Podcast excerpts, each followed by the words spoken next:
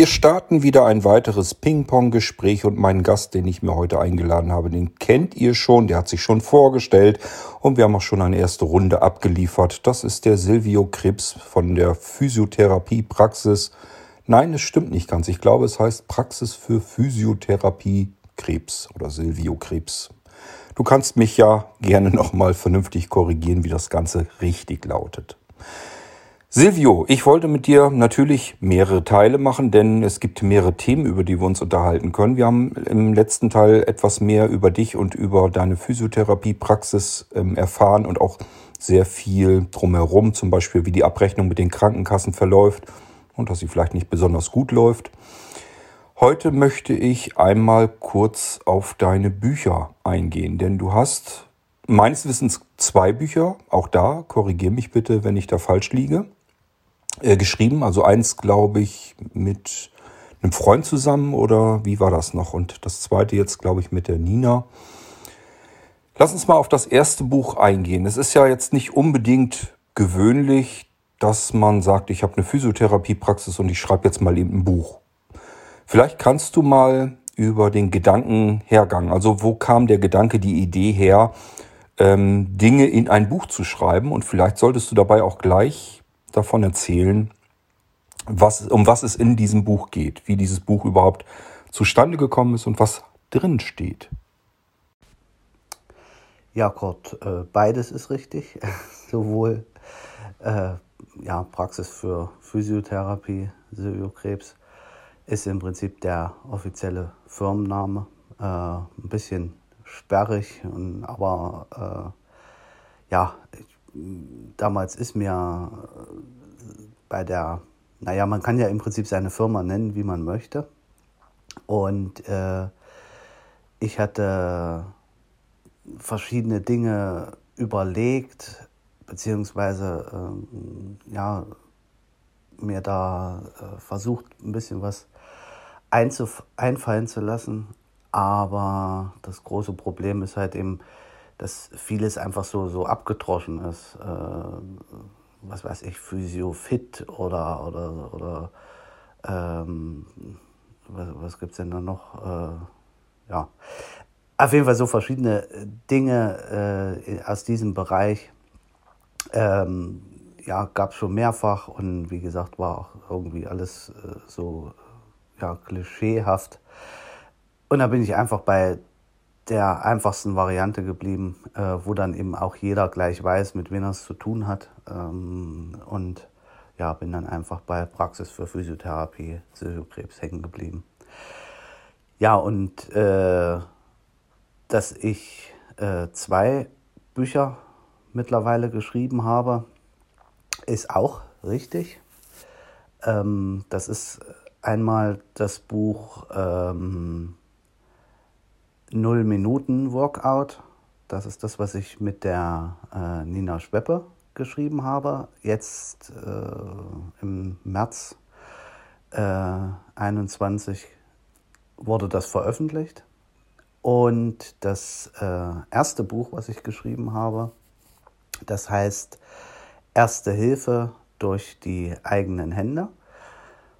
Und das habe ich mit äh, ein, ein, Kumpel von mir geschrieben, der mit mir die Ausbildung zum Physiotherapeuten gemacht hat. Wir haben verschiedene, verschiedentlich äh, Weiterbildungen besucht und sowas alles.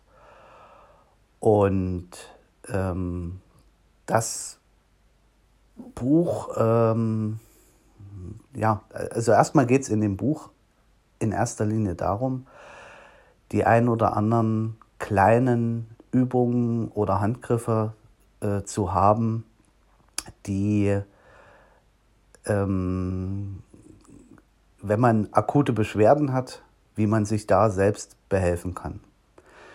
Der entscheidende Punkt war oder der entscheidende Auslöser war letztendlich, wir haben erstmal A, während der Ausbildung beziehungsweise während verschiedener Weiterbildungen die ein oder anderen Techniken gelernt, die man Patienten beibringen kann, die eben akute Beschwerden haben, beziehungsweise äh, auch äh, chronische Beschwerden, also Beschwerden, die äh, immer wieder kommen.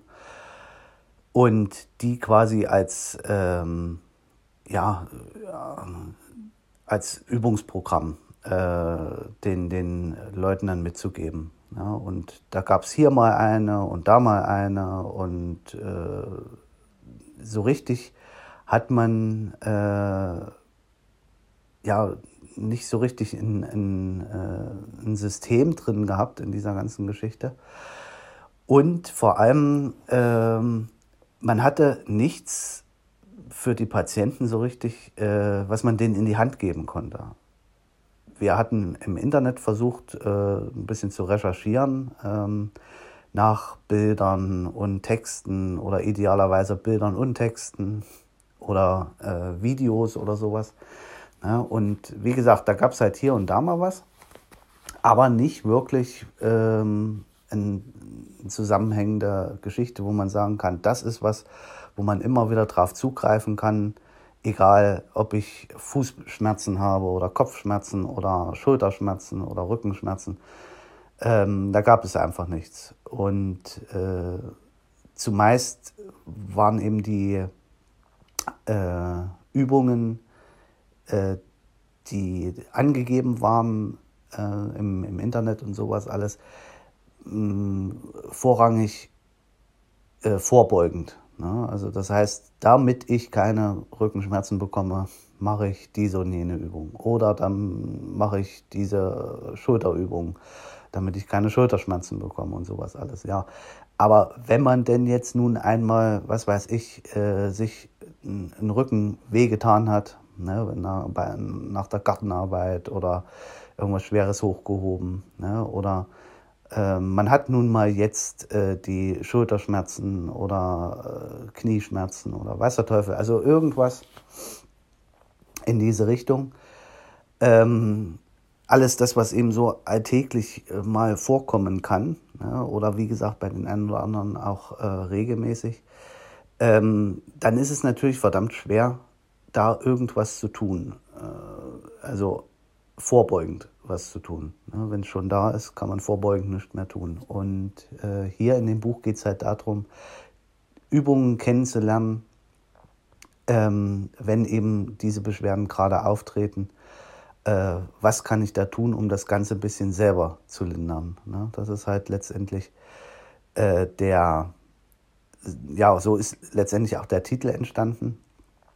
Ähm, und hier will man äh, oder, oder, sollte man im Prinzip dann äh, diese Übungen probieren, schauen, ob einem das ein bisschen weiterhilft. Wir haben da Übungen ausgewählt, die wir eben selber auch den Patienten dann äh, in der jeweiligen Situation auch äh, zeigen ähm, während unserer Therapien und ähm, auch die Erfahrung damit gemacht haben, dass das vielen eben ein Stückchen weiterhilft. Ne? Und dann kann man die äh, im Prinzip anhand des Buches, da sind die äh, Abbildungen drin, wie das aussehen muss und eben auch nochmal schriftlich äh, kurz beschrieben, wie diese Übung dann funktioniert.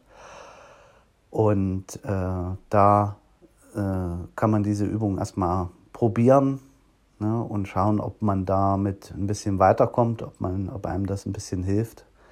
Ähm, und daraufhin dann äh, ja, gegebenenfalls Linderung hat. Ne, und äh, ja, das steht dann auch in dem Vorwort, falls eben diese Beschwerden äh, nicht mm, weggehen bzw. nicht besser werden, äh, dann sollte man auf jeden Fall auch einen Arzt aufsuchen. Ne? Also man sollte nicht zu viel, zu sehr alleine rumfuschen, ne? sondern es ist natürlich letztendlich einfach eine Unterstützung, äh, als Unterstützung gedacht ne? und äh, als Maßnahme, um sich erstmal selber äh, ein bisschen zu behelfen, ne? weil es ja doch äh, die, die, sag ich mal, die Notlage, wenn ich jetzt akute Beschwerden habe, ähm, ja, was mache ich? Ne? Und da google ich und finde allen möglichen Kram.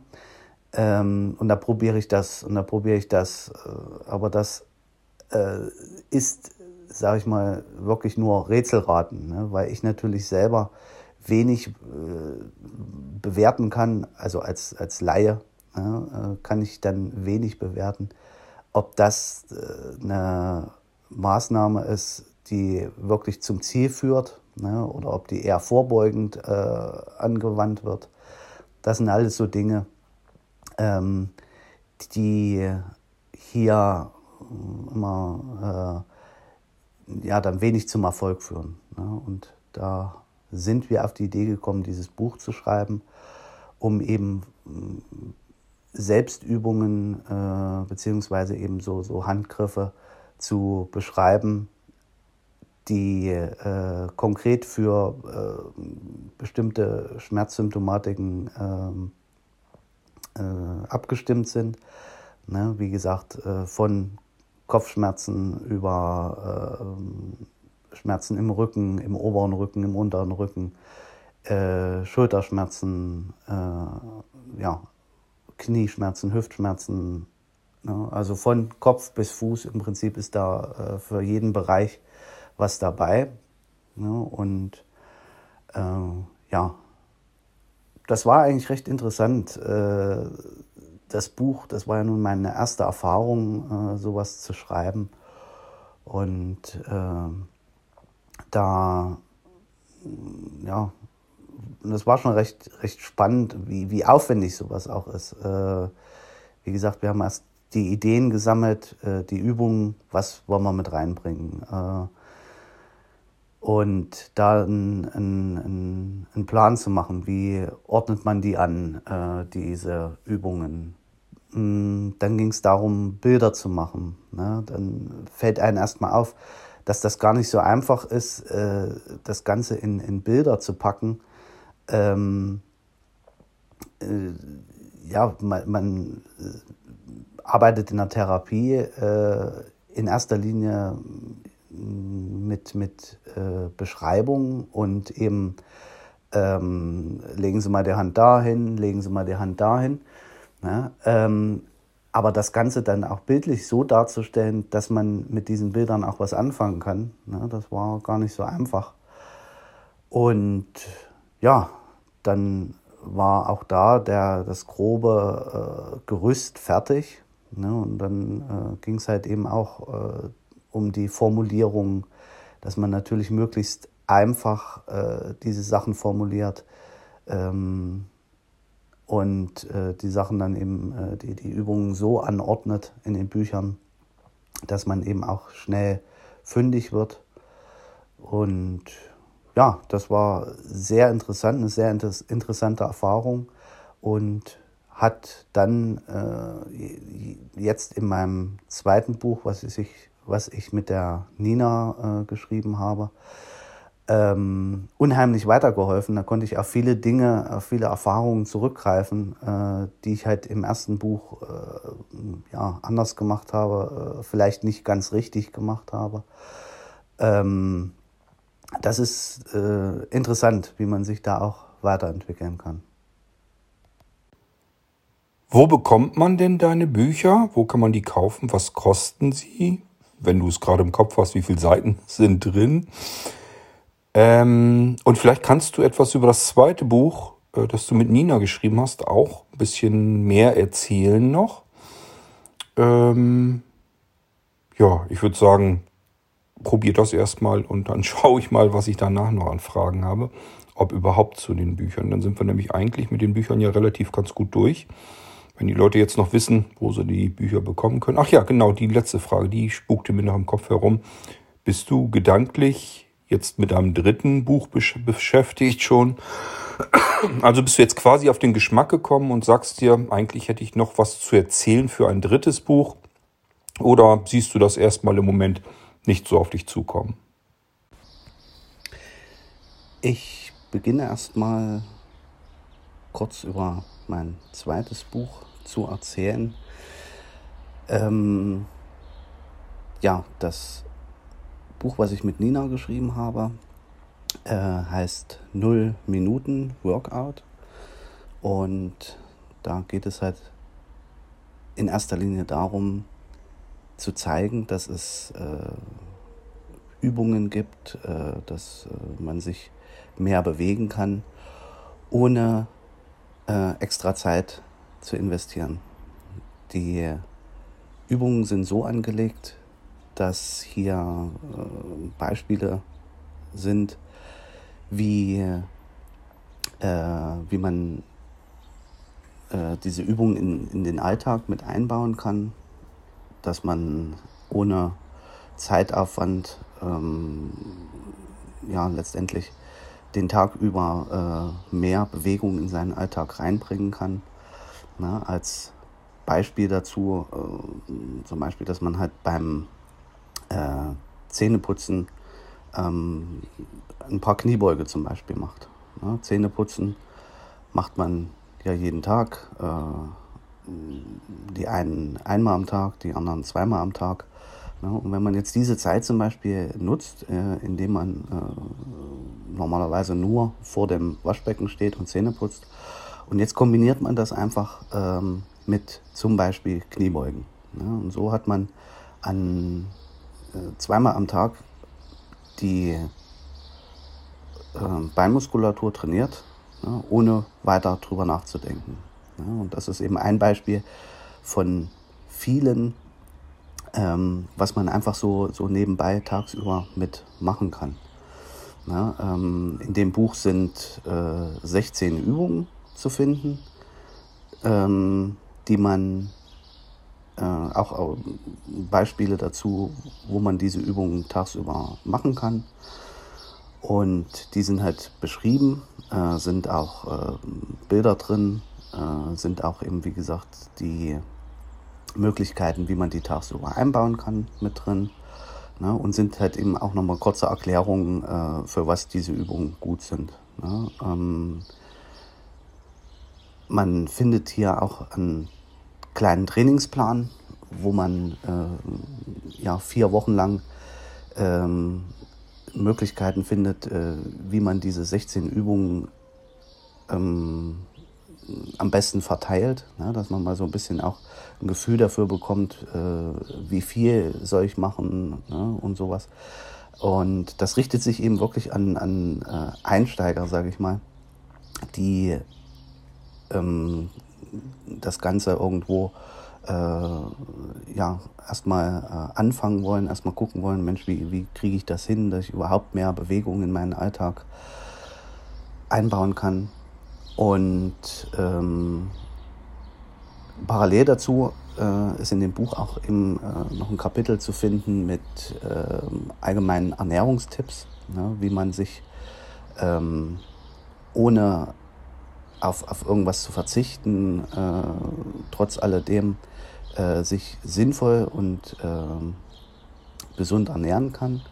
Ja, und das in der Kombination mehr Bewegung, eine bewusstere Ernährung, ja, das ist äh, ein guter Start, ein guter Anfang, um eben seinem Körper was Gutes zu tun. Ja, und das äh, muss ich sagen, ist uns wirklich äh, gut gelungen. ähm, da wirklich eine runde Sache draus zu machen, dass man eben wirklich ganz äh, einfach in diese Dinge einsteigen kann. Ähm, das äh, Buch jetzt, 0 Minuten Workout, äh, gibt es zum einen äh, in, als äh, E-Book äh, in ja, allen äh, auf allen Plattformen, ob das jetzt Kindle ist oder Apple Books oder Google Books, ähm, kann man das als, als E-Book äh, kaufen für 2,99 Euro. Und äh, das Buch äh, als gedruckte Version äh, in Schwarzschrift mit Bildern und so weiter. Das gibt es äh, in meiner Praxis beziehungsweise über meine äh, Internetseite äh, www.physiotherapie-ndh.de. Ne, dort gibt es äh, einen, einen, Shop ähm, und dort kann man das Buch dann bestellen ja, und dann wird das dann versandt. Ne. Mein äh, erstes Buch ähm, das Erste Hilfe durch die eigenen Hände ähm, gibt es ebenfalls als ähm, äh, E-Book, allerdings äh, nur bei Kindle im Moment. Ähm, es gibt äh, auch die gedruckte Version, auch über äh, meinen, äh, meinen Shop äh, auf meiner Physiotherapie-Seite. Ähm, das habe ich damals mit äh, meinem äh, Kumpel zusammen eben wirklich alles nur in Eigenregie gemacht und habe da mich auch selber nur darum gekümmert, das bei, bei Kindle mit reinzubringen. Und äh, ja, da kommen wir im Prinzip auch zum, äh, zu dem nächsten Teil deiner äh, Frage, ob ich plane, ein neues Buch zu schreiben. Ähm, was mir eigentlich im Moment äh, noch am Herzen liegt, ähm, mein erstes Buch nochmal zu überarbeiten, ähm, die ein oder anderen äh, Texte nochmal neu äh, zu gestalten, beziehungsweise ähm, es langfristig eben auch nochmal über den äh, Verlag, wo wir jetzt das neue Buch äh, veröffentlicht haben, ähm, auch nochmal äh, zu veröffentlichen. Hat eben den Vorteil, der Verlag äh, kümmert sich darum, äh, das Buch als E-Book auf alle Plattformen im Prinzip zu bringen. Ne? Und das wäre halt mein Ziel, dass das mit meinem ersten Buch eben auch funktioniert, dass das im Prinzip auch für alle äh, Leute verfügbar ist. Ne? Und ja, was, äh, inwieweit man äh, da sonst noch irgendwann mal äh, die ganze Geschichte äh, weiter in Angriff nimmt, ähm, nochmal äh, weitere Bücher zu schreiben, auch umfangreichere Bücher. Ähm, ja, das muss ich abwarten, was sich da ergibt. Ne? Es ist halt eben wirklich unglaublich viel Arbeit. Ähm, die, die, äh, die Idee ist ja das eine, aber solche Bücher dann äh, wirklich in, in Textform zu bringen, dass das am Ende eben wirklich auch Texte sind, die man lesen kann. Äh, das ist nochmal eine ganz andere Geschichte und das ist doch sehr, sehr aufwendig. Ähm, ebenfalls die äh, Korrektur äh, von, von solchen Büchern ähm, dauert sehr, sehr lange, ne, weil man halt eben, ähm, man selber äh, ja, liest sich das mehrfach durch, denkt, ja, jetzt passt und ähm, dann gibt man das jemand anderen äh, und der sagt, na Mensch, hier fehlt noch ein Komma oder da fehlt noch ein Buchstabe und sowas alles. Ne? Ähm, und auch derjenige liest das, äh, liest das dann und sagt so, jetzt passt und dann kriegt das noch jemand Drittes und der findet noch mal was. Also das ist ein sehr langer, sehr aufwendiger Prozess, wo man halt wirklich viel Zeit einplanen muss. Und ähm, ja, da muss man halt eben dann äh, immer schauen, inwieweit das dann äh, ja, ne, ne, äh, ja, die, die Motivation nach oben bleibt. Ne? Das ist eben auch immer dann die Hauptproblematik, dass man eben wirklich äh, da auch dran bleibt. Ne? Sonst äh, versandet das quasi, beziehungsweise liegt das Buch dann irgendwo auf der Festplatte ne? und man kommt einfach nicht weiter. Äh, ja, also ein drittes Buch ist erstmal nicht in Planung, eben eher die Überarbeitung vom ersten Buch. Ähm, und ja, schauen wir mal, was da noch draus wird. Silvio, du hast ja eine Praxis für Physiotherapie. Lass uns mal in die Praxis gehen. Und zwar erzähl unseren Hörern mal, was dein Alltag ist, damit man sich das exakter vorstellen kann. Was kommen da für Menschen zu dir? Was haben die im Allgemeinen? Und was tust du mit denen? Das kannst du vielleicht mal, ja, ruhig gerne ausführlich mal erzählen. Dir werden ja ganz viele Beispiele vielleicht einfallen, was du eben an ungewöhnlicheren Fällen hast und was so der normale Durchschnitt ist. Da erzähl doch mal drüber. Das würde vermutlich nicht nur mich interessieren. Patienten, die zu mir kommen oder vielmehr Menschen, die zu mir kommen, haben in erster Linie körperliche Beschwerden. Na, das ist erstmal so grob das, was letztendlich vordergründig äh, mein Klientel ist. Also irgendwelche äh, Schmerzen äh, im Bereich äh, Rücken oder Beine, Arme, ne, häufig auch Kopfschmerzen. Das sind so die ähm, Patienten, die äh, in erster Linie zu mir kommen und Hilfe suchen. Ja, und wenn die Leute zum ersten Mal bei mir sind, dann ähm, setzen wir uns in Ruhe erstmal hin ähm, und ich lasse mir erstmal erzählen, was für Beschwerden die Leute quälen, beziehungsweise ähm, was es da für, für äh, Auslöser gab, welche Zusammenhänge hier eventuell ein Thema sein könnten. Ne? Also das ist so recht allgemein. Ne? Und da muss man dann halt immer mal schauen. Denn äh, ganz häufig sind ähm, Beschwerden, Schmerzproblematiken äh, nicht einfach nur äh, auf eine bestimmte Gesch Geschichte zurückzuführen, sondern ganz häufig äh, ist das eine Problematik, die äh, schon lang sich angebahnt hat ne, und durch irgendeine Kleinigkeit dann ausgelöst wurde. Ne, nur mal als, als Beispiel, dass man sich das ein bisschen besser vorstellen kann. Ähm, die Geschichte, was, was jeder kennt, ähm, Rückenschmerzen. Äh, oder so die meisten kennen das ja mal, dass man mal Rückenschmerzen hat. Ne? Und ähm, häufig ohne direkten Auslöser. Ne? Dass man halt, was weiß ich, sich mal verdreht hat ne? oder, oder irgendwie runtergebückt hat beim Schuhe zu machen oder sowas ne? oder gestolpert ist. Ne? Und plötzlich tut der Rücken furchtbar weh und man kriegt es nicht wieder in den Griff. Ja, das ist zum Beispiel so eine, so eine typische Geschichte, äh, mit der ich relativ häufig zu tun habe.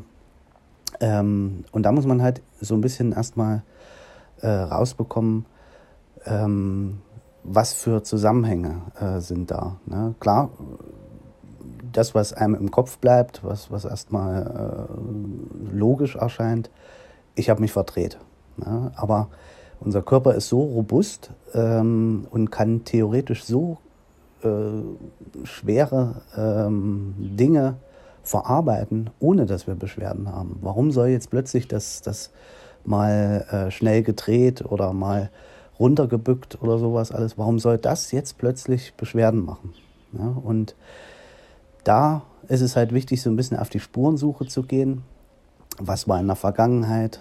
Ne? Was gibt es für, für weitere Erkrankungen, Beschwerden, äh, für, für Dinge, die hier in dem Zusammenhang irgendwie mit eine Rolle spielen könnten?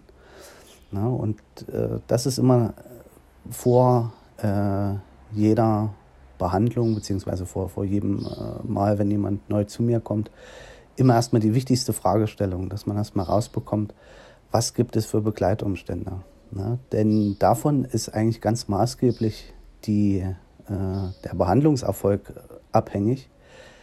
Denn ähm, es ist zwar äh, gut und schön, wenn man jetzt versucht, die auf Teufel komm raus, ich sage jetzt mal, die, die Muskulatur äh, weich zu klopfen ja, und sowas.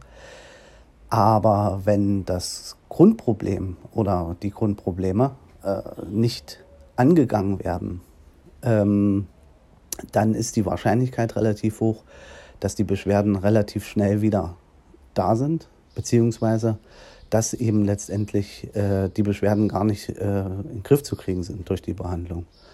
Ja, und daher ist es ganz wichtig zu gucken, was gibt es für Begleitumstände und so weiter. Ja, das ist erstmal so das, das Allerwichtigste. Ja, und danach richtet sich natürlich, äh, wie äh, die Behandlung ausschaut. Ne? Ob man äh, in erster Linie eine Behandlung macht, dass man sich die, die Muskulatur vornimmt oder die Beweglichkeit eben äh, verbessert oder Muskulatur kräftigt oder irgend sowas. Ähm, oder ob man eben zum Beispiel bespricht, äh, was für ähm, ja, was für, für Sport, was für Übungen ähm, letztendlich äh, ein Thema sind womit man die ganze Sache äh, unterstützen kann.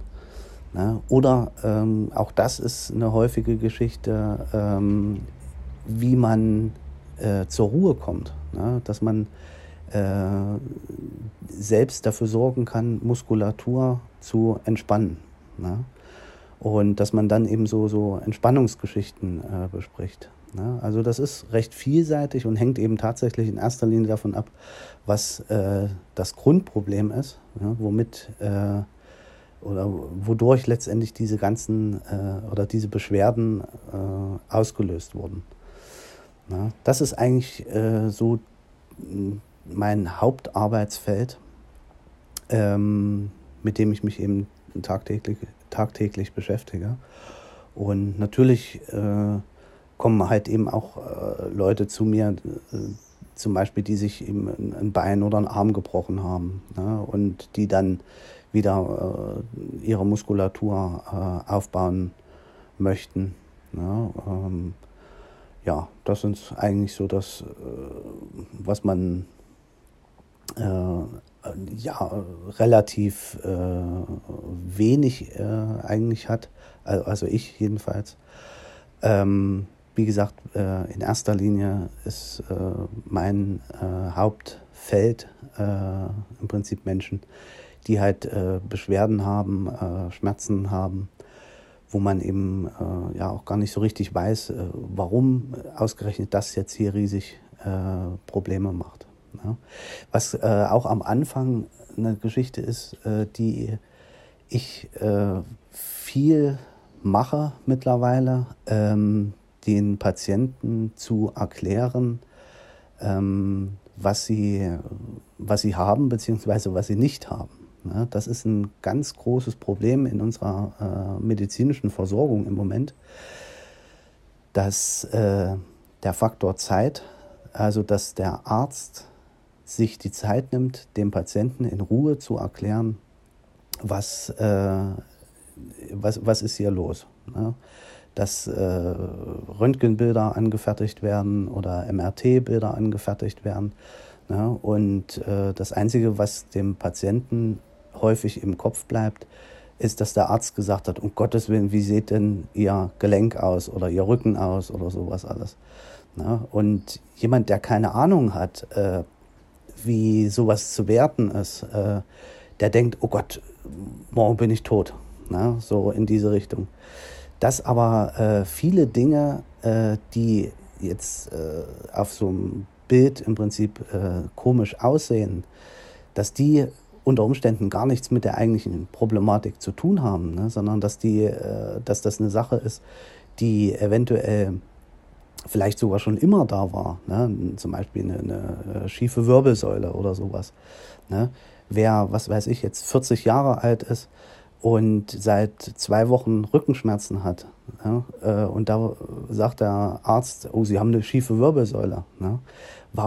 Die, die schiefe Wirbelsäule hat dieser Mensch wahrscheinlich schon 40 Jahre. Ne? Warum soll die jetzt seit wenigen Wochen das äh, Problem sein, äh, für die Rückenschmerzen, ne, jetzt als Beispiel.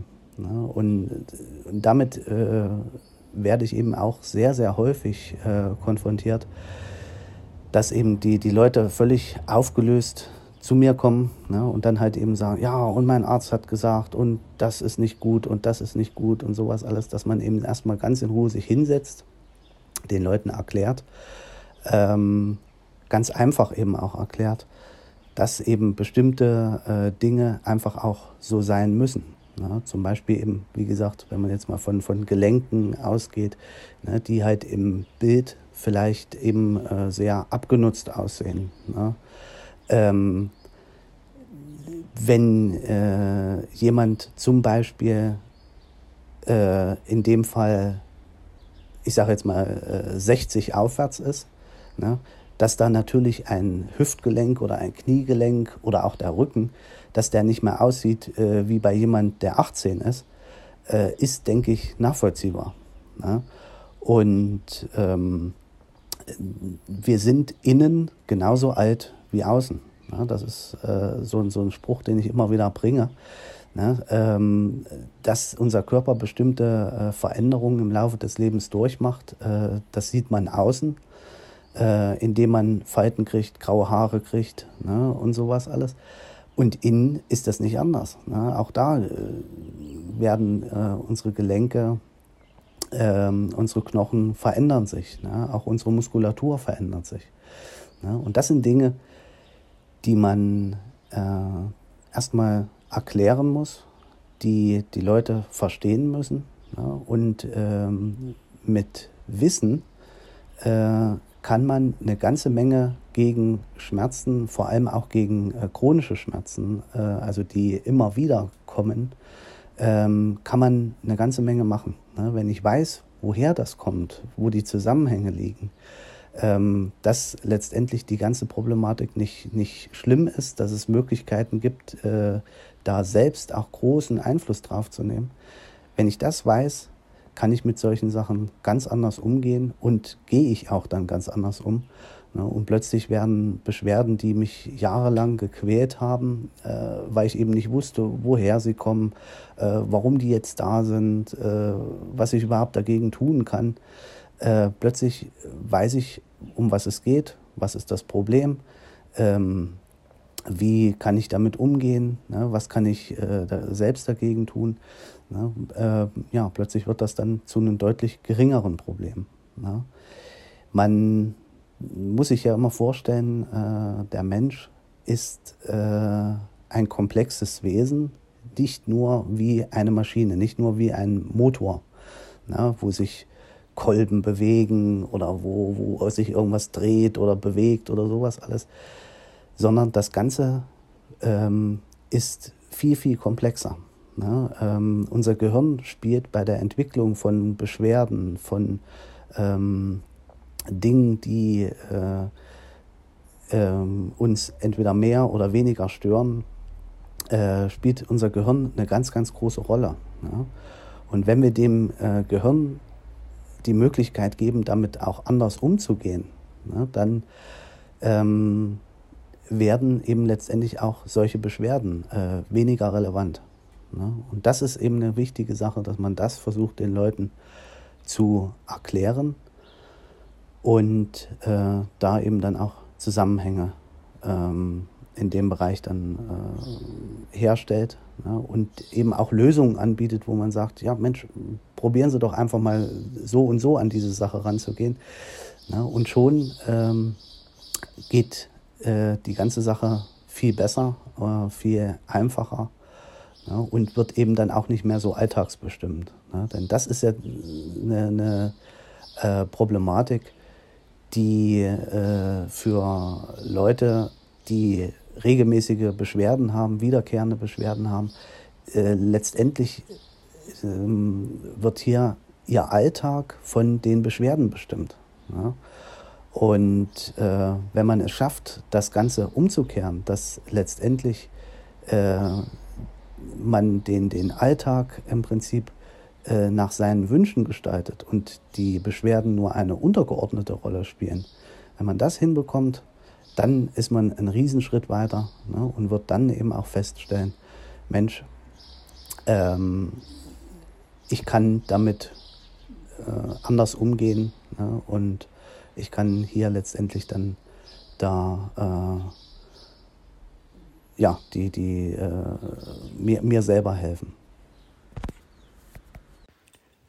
Silvio, du sprichst ja davon, dass äh, Menschen mit Beschwerden vom Arzt beispielsweise dann auch zu dir kommen.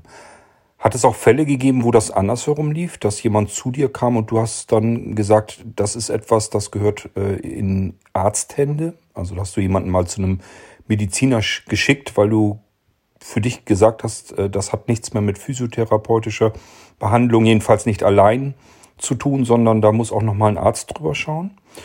Und ähm, dann würde mich in deinem speziellen Fall interessieren, ich hatte ja wie gesagt besagten ähm, Freund, der auch Physiotherapeut war und der hatte eben auch eine ganze Menge, ähm, ich sag mal, Außendienst. Also der musste ganz viel raus zu den Leuten hin, äh, weil die schlicht und ergreifend ähm, gar nicht mehr so beweglich waren, dass sie zu ihm in die Praxis kommen konnten. Ich stelle mir das für einen blinden Physiotherapeuten recht schwierig vor.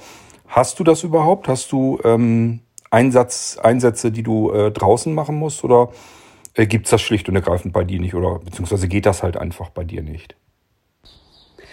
Also zum Thema Hausbesucher, ähm, das habe ich von Anfang an abgelehnt, äh, Hausbesuche zu, ähm, zu machen. Ähm, es gibt in unserer Stadt genug andere Praxen, die ähm, Hausbesuche anbieten, die auch genug Personal haben, um Hausbesuche durchzuführen. Da muss ich den Aufwand, mir jemanden zu suchen, der mich hinfährt, der mich eventuell vor Ort äh, mir ein bisschen hilft. Den Aufwand muss ich da nicht betreiben und habe letztendlich dann wirklich äh, in erster Linie die Patienten nur in meiner Praxis, äh, die ich betreue und bin damit bisher auch immer ganz gut gefahren. Ne? Ich weiß, dass das äh, insgesamt eine sehr schwierige Geschichte ist. Es gibt tatsächlich sehr, sehr viele Patienten, die äh, Hausbesuche benötigen, die eben nicht mehr alleine äh, rauskommen und dann äh, Therapien zu Hause bekommen oder auch im, im Alten- und Pflegeheim und sowas. Aber wie gesagt, da gibt es Kollegen, genügend Kollegen äh, hier in der Stadt, die diese Aufgabe dann übernehmen können. Das, da wäre der Aufwand einfach zu groß. Und die zweite Frage zum Thema, äh, kommen auch äh, Leute äh, so zu mir, beziehungsweise habe ich die dann auch schon mal zum Arzt geschickt. Es ist tatsächlich so, dass ich ähm, immer wieder Patienten habe, die einen Rat von mir brauchen, die ähm, ja, auf, auf kurzen Wege im Prinzip zu mir kommen, äh, eben gar nicht erst zum Arzt, sondern äh, sagen, also sich denken, ja gut, ich habe jetzt hier und da äh, Rückenschmerzen oder dies oder das, soll sich mal ein Therapeut anschauen. Diese Patienten habe ich immer mal wieder. Und da ist das Vorgehen eben genauso, ne, dass man erstmal in Ruhe spricht, was ist das Problem, äh, wie kam das Problem, wie ist die Zielstellung und so weiter.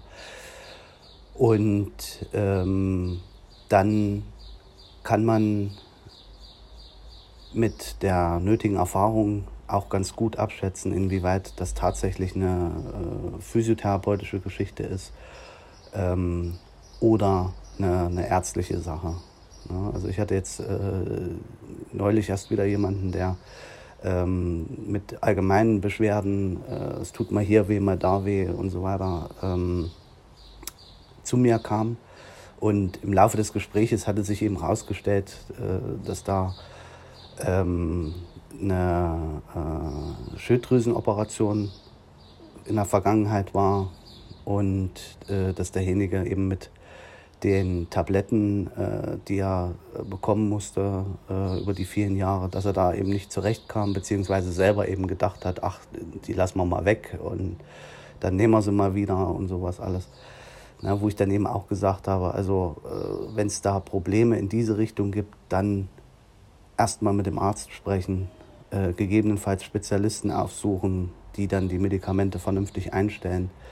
Ne, ähm, da lasse ich dann auch die Finger davon. Also ich bilde mir ein, äh, recht gut zu wissen, wo meine Grenzen liegen und äh, bin dann auch eher der vorsichtigere Typ und sage dann eben lieber einmal mehr, dass die Leute einen Arzt aufsuchen sollen. Dafür sind die Ärzte auch da.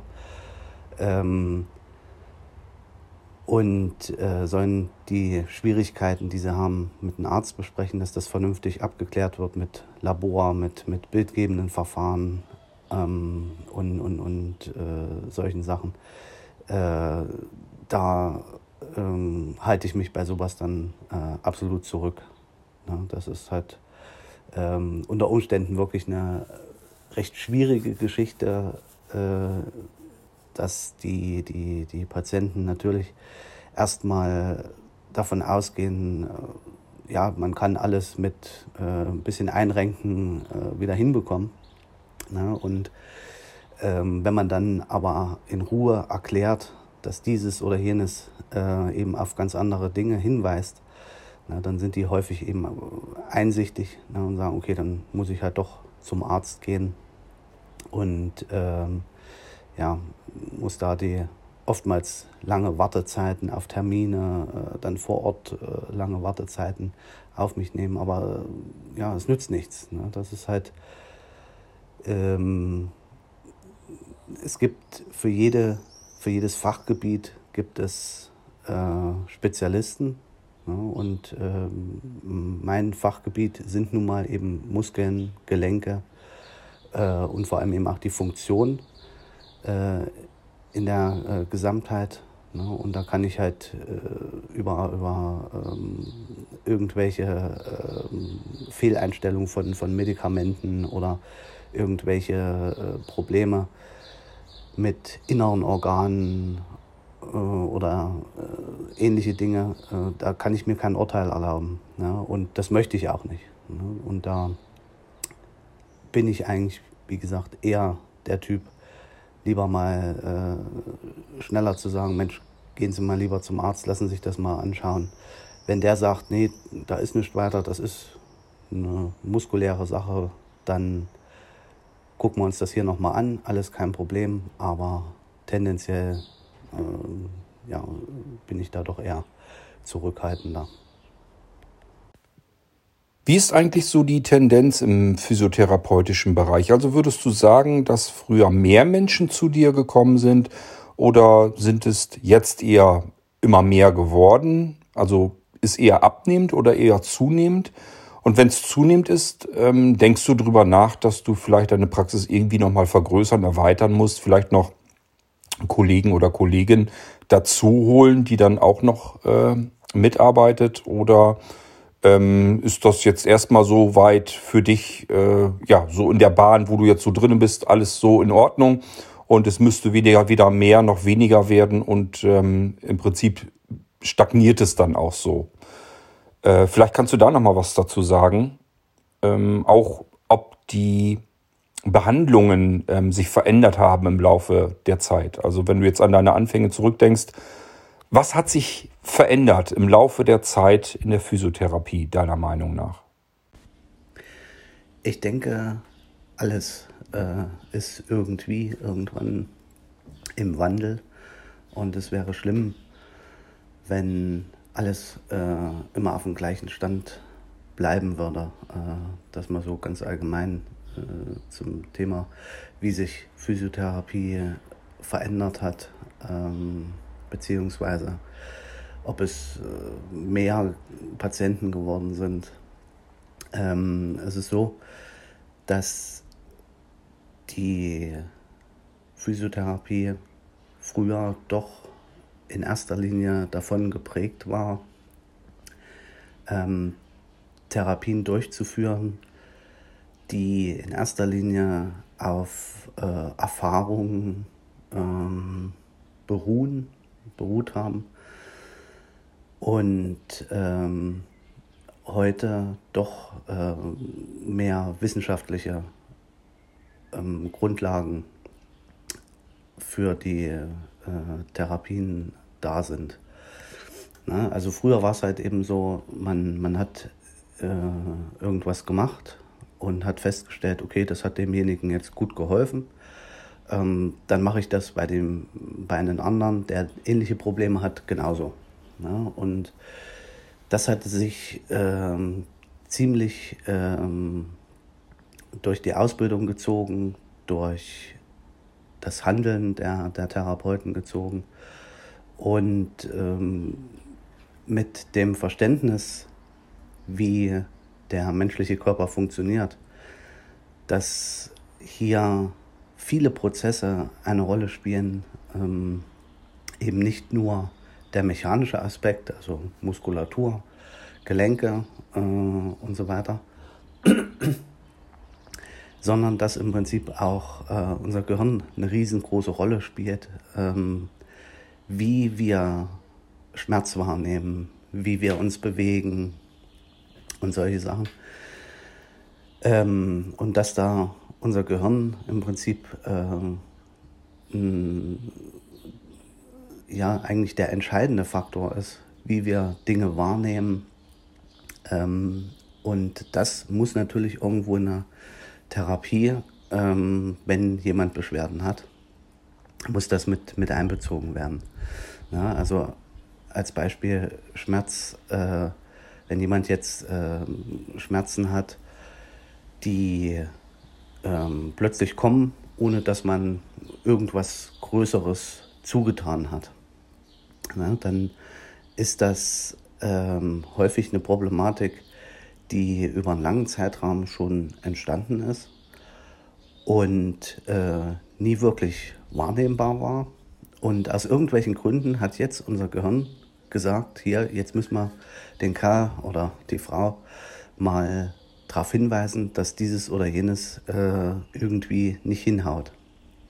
Ja, und ähm, so äh, kommt es eben dann dazu, dass wir dann überhaupt Schmerz erstmal wahrnehmen. Und da sind Faktoren, äußere Faktoren eben zum Beispiel äh, ganz entscheidend, wie, äh, in welcher Stimmung sind wir, ähm, was haben wir erlebt. Ähm, ja, unter anderem auch, wie ist das Wetter zum Beispiel. Ne? Wenn man sich jetzt mal vorstellt, man äh, hat irgendwelche äh, Beschwerden, die immer mal wieder kommen und äh, es regnet ne? und es ist kalt, es ist nass, ne? ähm, dann geht uns schon durch den Kopf, oh Gott, ich fühle mich schon so schon nicht gut, ne? ich fühle mich so schon schlecht und jetzt regnet es auch noch. Ne? Und dann kriegen wir vielleicht noch irgendeine schlechte Nachricht, ne? Ähm, was weiß ich, dass ähm, äh, in, in, unsere Bahn zum Beispiel heute ausfällt. Ja, ähm, ja, und das verstärkt die ganze Geschichte dann eben noch.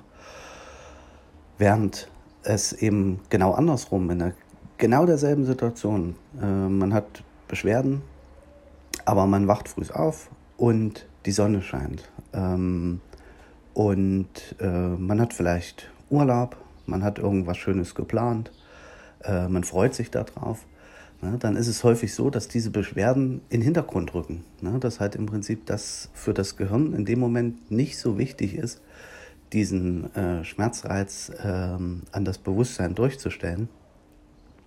Ähm, und damit im Prinzip äh, die, die gleichen Beschwerden äh, durchaus deutlich äh, weniger äh, groß ausfallen. Ja, das ist jetzt mal ganz simpel, ganz einfach erklärt.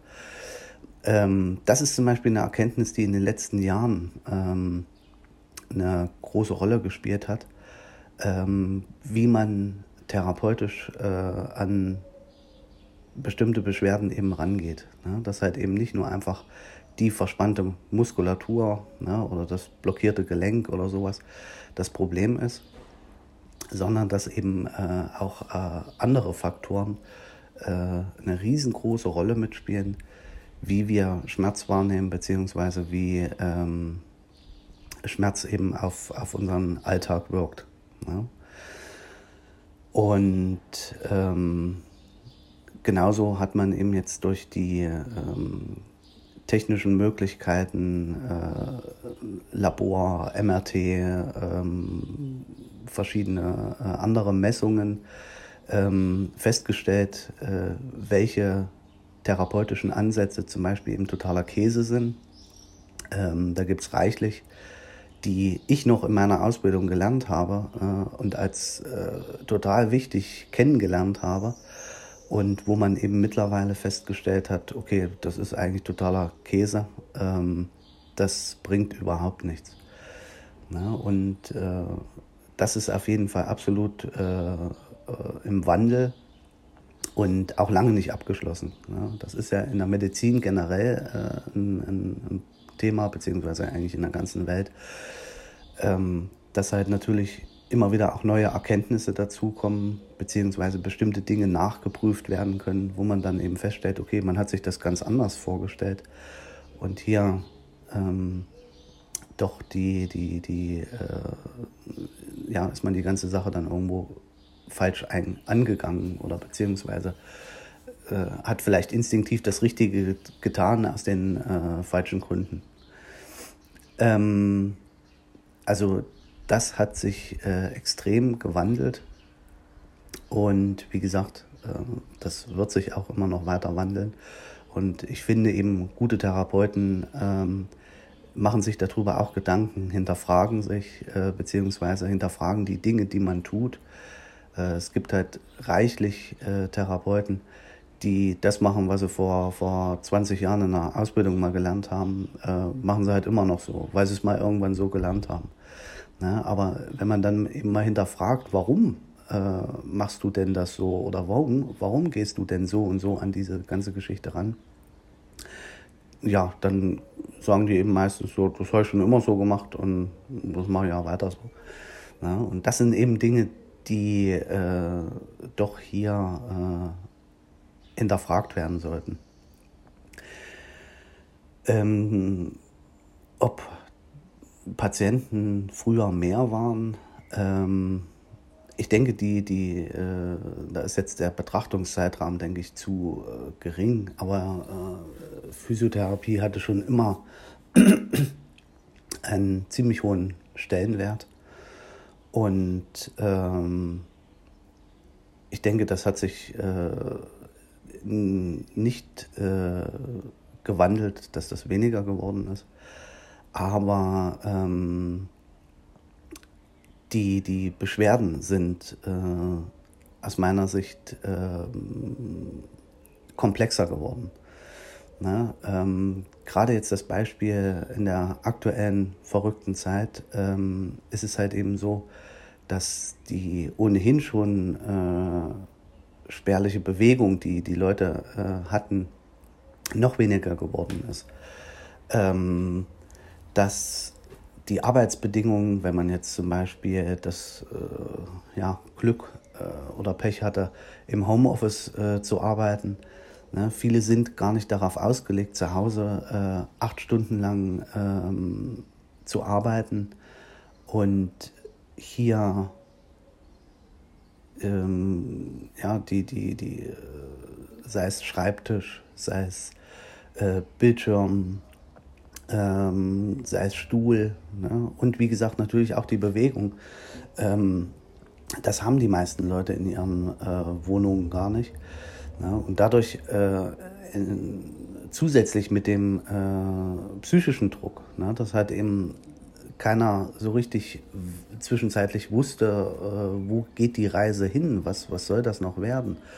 Ne? Das sind eben Dinge, die durchaus äh, einen großen Einfluss auf Beschwerden haben. Und so habe ich halt in letzter Zeit äh, unheimlich viele Patienten, wenn man da mal dahinter hakt, warum diese und jene Beschwerden eben aufgetreten sind, stellt man eben immer wieder fest, ähm, dass äh, die, die, die Angst, äh, seinen Job zu verlieren äh, oder eben andere äh, private Dinge ähm, haben deutlich zugenommen.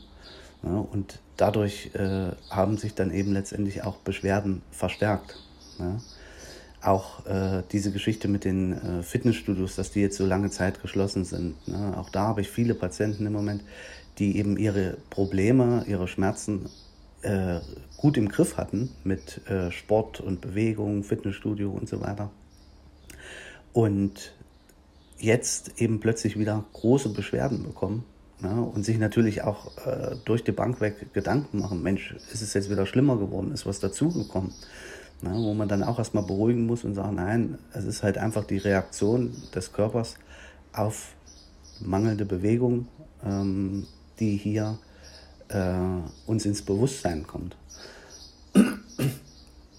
Und ähm, ja, dahingehend hat äh, sich gerade jetzt äh, im letzten Jahr meine Therapie doch ziemlich äh, verändert, dass man eben auch mehr zu aktiven Sachen übergegangen ist, also nicht einfach nur das äh, Durchkneten auf der Bank, sondern dass man eben auch äh, viel drüber spricht äh, und auch viel ausprobiert. Was kann man selber tun als Alternative? Äh, wie kann man mehr in Bewegung kommen? Ja, und äh, das ist auf jeden Fall eine, eine Riesenveränderung. Ja, und äh, zur äh, Vergrößerung äh, muss ich sagen, ähm, ich habe meine Konstellation, äh, glaube ich, jetzt erstmal gefunden. Ich habe zwei Kolleginnen für äh, die Anmeldung, die sich halt um die, die Abrechnung und Terminvergabe und äh, die ganze Papierkram kümmern. Da ist eine am Vormittag da und eine am Nachmittag. Und ich arbeite als Therapeut äh, alleine. Ne? Und das ist, muss ich sagen, eine, eine Konstellation, damit kann ich gut umgehen. Ne? Nicht, weil ich andere Therapeuten nicht mag, sondern weil sich bisher diese Konstellation noch ein zweiter Therapeut ähm, in so einer kleinen Praxis äh, nicht wirklich bewährt hat. Ähm, aus verschiedenen Gründen. Äh, wie gesagt, äh, natürlich äh, ist es schwierig, dann, äh, man muss sich ja gerade in so einem kleinen Team hundertprozentig auf den anderen verlassen können. Ja, und naja, da wurde ich halt eben auch häufig enttäuscht. Und ähm, natürlich äh, ist es nie auszuschließen, dass man jetzt sagt, okay, man, man äh, erweitert die ganze Sache nochmal. Ne? Das will ich niemals ausschließen.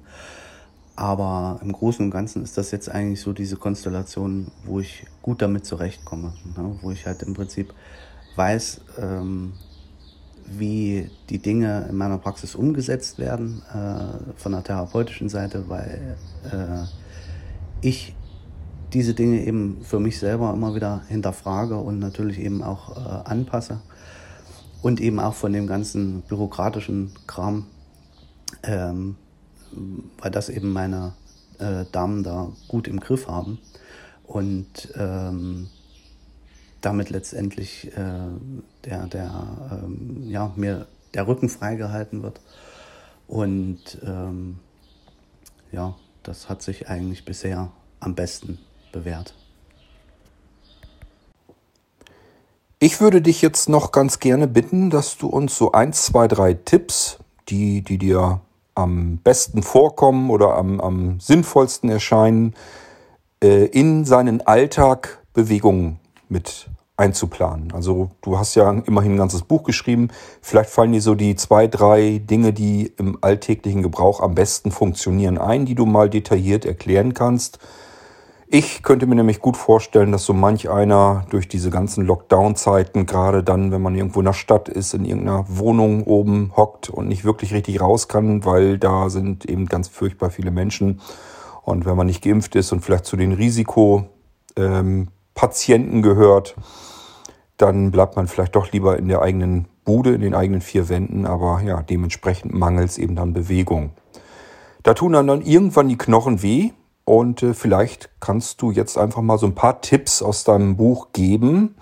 Äh, gern ein bisschen ausführlicher, je nachdem, was du gerade so in petto hast, was du uns empfehlen kannst, wie wir ein bisschen Bewegung in unseren ganz normalen Alltag hineinbekommen. Sehr gern äh, gehe ich jetzt mit euch mal zwei Übungen durch, die auch in dem Buch zu finden sind. Ähm, die erste Übung ist der Springer. Wir stellen uns jetzt mal alle hin, ja, also mal alle vom Sofa aufstehen, vom Bett, vom Sessel, wo auch immer ihr gerade den Podcast hört. Einfach mal äh, ganz normal hinstellen, die Arme locker runterhängen lassen, einen bequemen festen Stand, ne, die Beine ein kleines bisschen auseinander, so dass man sicher und bequem steht. Und ähm, jetzt die Knie mal ganz leicht beugen, dass man so eine leichte Spannung in den Oberschenkeln spürt. Und diese Beugung jetzt etwas tiefer, dann wieder, wieder zurück, wieder eine leichte Beugung, dann wieder die Beugung verstärken dann wieder eine leichte Beugung und wieder verstärken. Ja, und so hat man im Prinzip, wenn man das äh, eine Weile gemacht hat, ähm, hat man ein wunderbares Training für die Beinmuskulatur. Ja, einfach immer nur leichte Beugung, stärkere Beugung, leichte Beugung, stärkere Beugung. Dabei kommt es auch nicht darauf an, dass man besonders tief die Knie beugt, ne? sondern es geht einfach nur darum, die Knie etwas zu beugen und zu strecken. Ne? Das ist eine ganz einfache Übung, um seine Beinmuskulatur, die Gesäßmuskulatur zu trainieren. Und dadurch, dass die Hände frei sind, die Arme frei sind, kann man dabei alle möglichen Dinge machen, die man im Stehen sowieso erledigt. Ne? Also man könnte zum Beispiel am Morgen beim Zähneputzen, könnte man nebenbei die Zähne putzen und die Knie beugen und strecken. Die ganze Zeit immer beugen und strecken, während ihr die Zähne putzt oder diesen Podcast hört. Ebenso geht das natürlich auch beim Kaffeekochen oder beim, äh, beim Bügeln ne, oder äh, was auch immer. Ne. Überall, wo man steht, äh, kann man die Beinmuskulatur trainieren. Ne. Ganz kurz zum Hintergrund dieser, dieser Übung. Ne, dadurch, dass man hier wunderbar, das merkt man dann auch, wenn man das eine Weile gemacht hat, die Oberschenkelmuskulatur ähm, trainiert, die Wadenmuskulatur, die Gesäßmuskulatur. Ne, bringt man den Kreislauf schön in Schwung, ne, je nachdem, wie lange man das macht, auch wie schnell oder wie langsam, das ist auch völlig euch überlassen. Ähm, merkt man dann auch, wie dann äh, der Blutdruck auch ein bisschen äh, nach oben geht, also wie der Puls etwas schneller wird. Ne? Und damit hat man im Prinzip auch für den Kreislauf ähm, ein wunderbares Training. So, und nun die zweite Übung. Die nennt sich trinkende Giraffe. Da wir ja jetzt gerade alle stehen ne, und mit den Kniebeugen fertig sind, machen wir jetzt die zweite Übung. Dabei bleiben wir ebenfalls schön stehen, auch immer noch einen festen Stand, ne, die Beine, die Füße etwas auseinander, Arme locker hängen lassen. So, und nun beide Hände auf die vorderen Oberschenkel legen und jetzt den Oberkörper nach vorne einrollen. Das bedeutet, das Kinn auf die Brust nehmen, den Oberkörper langsam nach vorn beugen, den Rücken richtig rund machen und dabei die Hände an den Oberschenkeln, an den Beinen nach unten bewegen. Ja.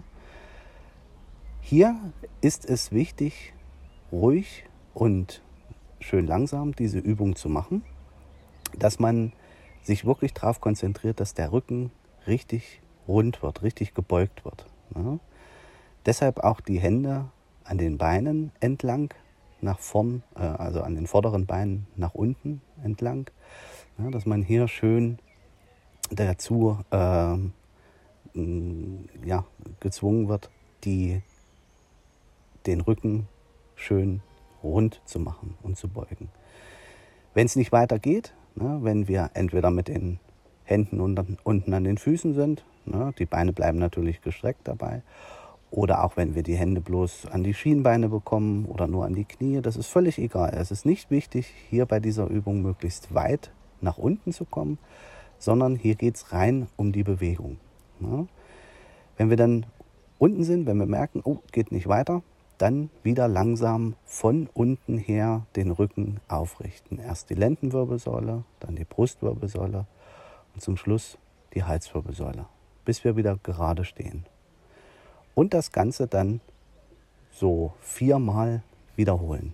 Auch wieder schön langsam von oben von der Halswirbelsäule über die Brustwirbelsäule, über die Lendenwirbelsäule nach vorn beugen, bis wir spüren, es geht nicht mehr weiter zu beugen. Dann wieder langsam von unten von der Lendenwirbelsäule über die Brustwirbelsäule, über die Halswirbelsäule aufrichten. Na, wichtig, wie gesagt, ist dabei schön langsam, schön darauf konzentrieren, was der Rücken macht, wie sich der Rücken anfühlt. Ja, diese Übung ähm, ist ganz wichtig äh, für die Beweglichkeit der Wirbelsäule. das Beugen der Wirbelsäule kommt in unserem Alltag relativ selten vor. Und alles, was äh, selten vorkommt, damit hat unser Rücken äh, immer so ein bisschen ein Problem. Ja? Ähm, wenn man dann doch mal äh, gezwungen wurde, äh, mal sich nach vorne zu beugen, weil was runtergefallen ist, weil man mal die Schuhe zumacht oder sowas, oder vielleicht von unten irgendwas aufhebt und sich dann aufrichtet, das kennt der ein oder andere von euch, dann haben wir äh, so ein bisschen einen Schmerz im Rücken ne, und denken, oh, da hat irgendwas reingeschossen. Ne? Und diese Übung ist ein hervorragendes Training, um genau diese Sachen äh, zu vermeiden. Ne? Dass man halt den Körper sagt, hier, das nach vorne beugen und auch das wieder aufrichten, das ist kein Problem. Ne? Und je häufiger ich das wiederhole, umso eher kapiert dann eben auch der Körper, unsere Muskulatur, okay, das scheint tatsächlich kein Problem zu sein.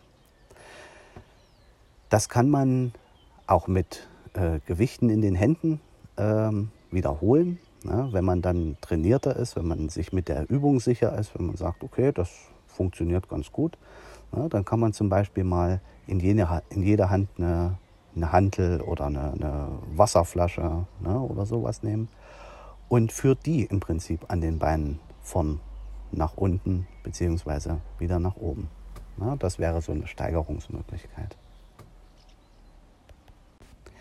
Das waren jetzt mal so zwei Übungen, die in dem Buch zu finden sind. Wie gesagt, das sind insgesamt 16 Übungen zur Auswahl, die man äh, dann äh, über den Tag verteilt machen kann.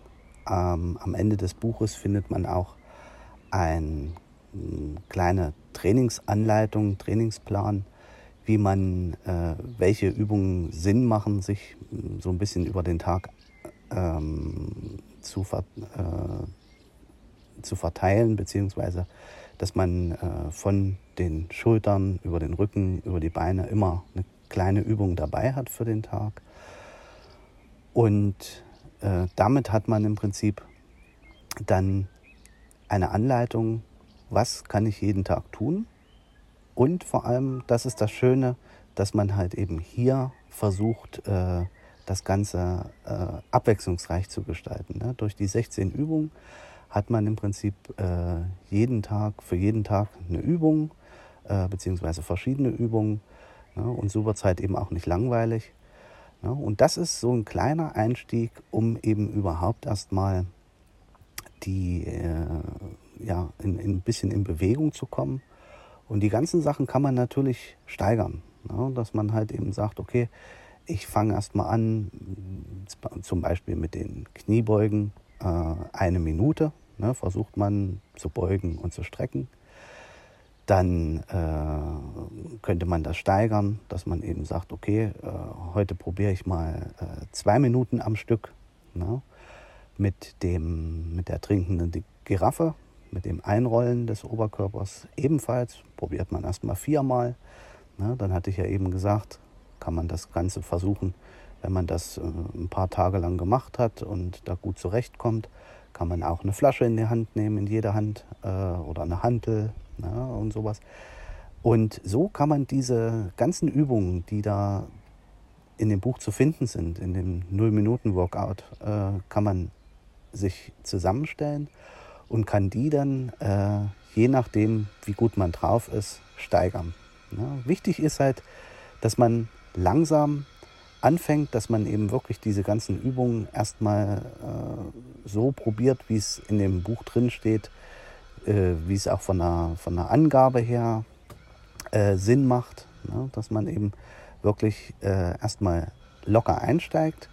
Ja? Und wenn man dann dieses komplette Programm äh, abgearbeitet hat und äh, sagt, okay, das ist gar kein Problem, schaffe ich ohne weiteres, dann kann man das Ganze natürlich noch weiter äh, ausbauen und steigern. Ja. Natürlich kann man äh, viele andere Übungen noch machen. Ne? Es gibt ja unzählige äh, Sachen, äh, die man mit dem eigenen Körpergewicht zum Beispiel machen kann. Ne? Ich denke, die meisten von euch kennen das, äh, ob das jetzt äh, Liegestütze sind oder, oder Rumpfbeuge oder sowas alles. Aber die lassen sich halt natürlich schlecht in den Alltag einbauen. Ne? Ähm, und grundsätzlich spricht natürlich nichts dagegen, sowas auch mitzumachen. Ne?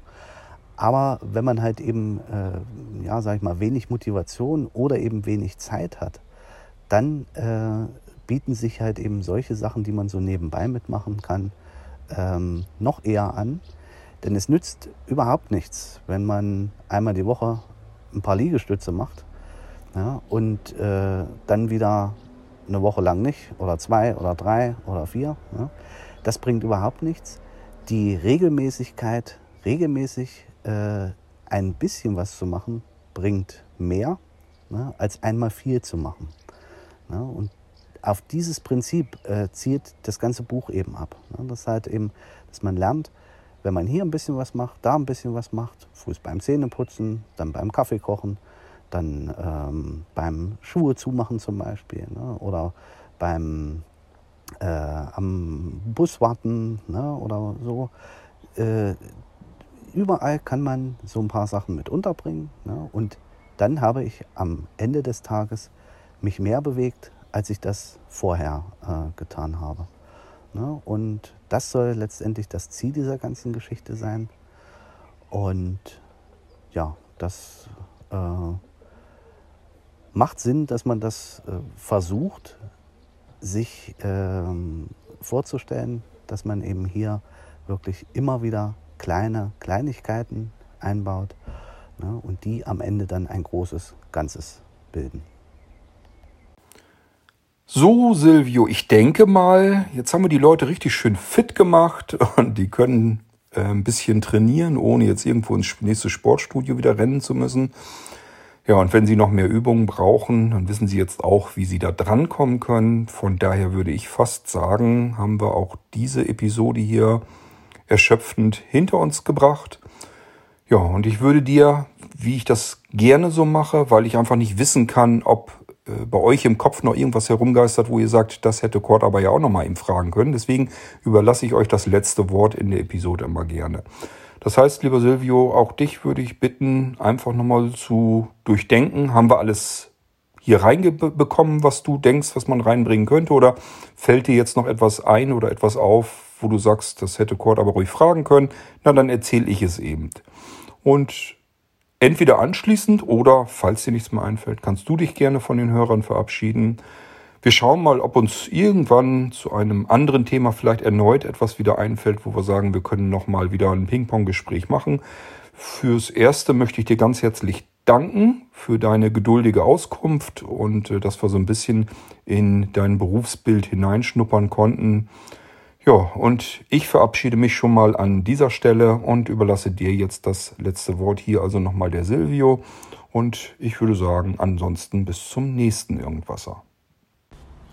Okay, dann möchte ich mich erstmal bei den Irgendwasser Podcast-Hörern bedanken, dass sie bis hierhin zugehört haben und meinen Ausführungen gefolgt sind und vielleicht auch ein wenig mitgemacht haben.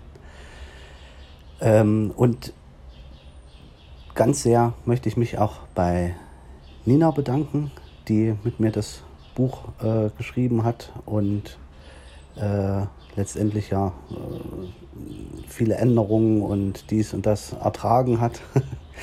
ähm, und nicht zu äh, vergessen natürlich auch Kurt, äh, der letztendlich äh, ja Nina und mich äh, mehr oder weniger zusammengeführt hat äh, und diese ganze Sache überhaupt erstmal ähm, ja, initiiert hat.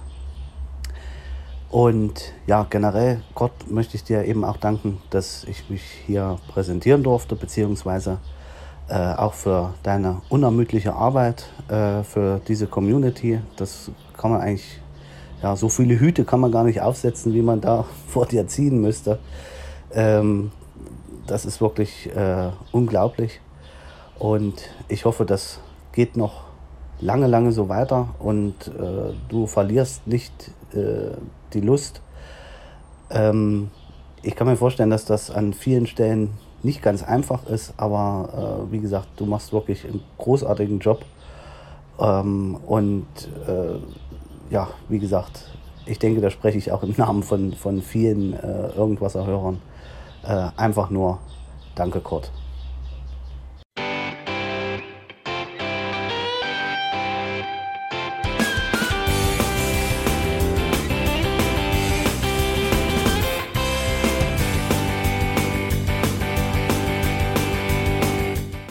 Das war Irgendwasser von Blinzeln.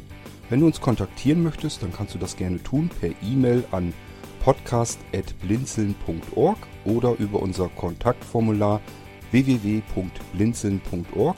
Blinzeln schreibt man in unserem Fall immer mit einem D in der Mitte. Wenn du möchtest, kannst du uns sehr gerne auch einen Audiobeitrag auf unseren Podcast Anrufbeantworter sprechen. Der hat in Deutschland die Telefonnummer 05165 439 461. Und wenn du uns aus dem Ausland anrufen möchtest, dann ersetze einfach die erste 0 gegen die 0049 für Deutschland. Wir bedanken uns für dein Interesse und freuen uns schon darauf, wenn du auch beim nächsten Mal wieder mit dabei bist.